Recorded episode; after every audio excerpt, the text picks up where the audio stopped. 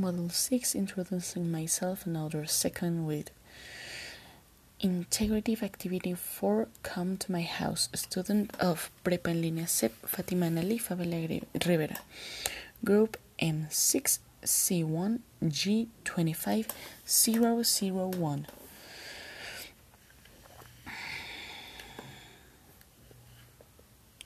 Which way is the best to go from the bus station to your house? First, go straight ahead two blocks to the east on Prince Road, then turn left in two blocks. My house there's there's behind the shopping center.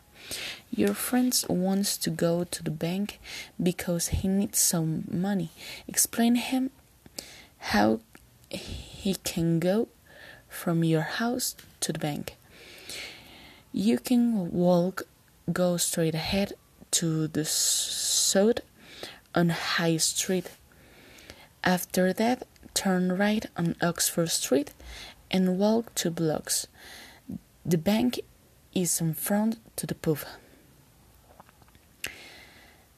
After he gets the money, he wants to visit the museum.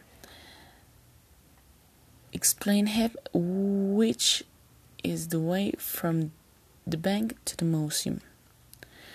The best way to go to the museum of the bank is to walk to the east one block on Oxford Street, then turn right on Queens Avenue, and finally turns right on Prince Road. The museum is next to the church. In the afternoon, you and he are going out to eat at the restaurant. Explain him which the which it's the way from the museum to the restaurant. We will walk to the east on Prince Road. Then we'll take the first on the left on Queens Avenue. Finally, take the second on the left on Kingsway. The restaurant is in front on of camping site. At night, he is going to meet his friends in the pub. Explain how he can how he can go from to the restaurant uh, to the pub.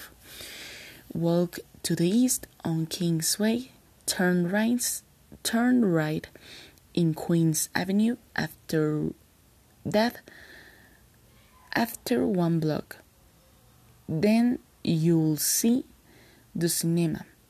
You have to turn right in it. The pub is next to the market.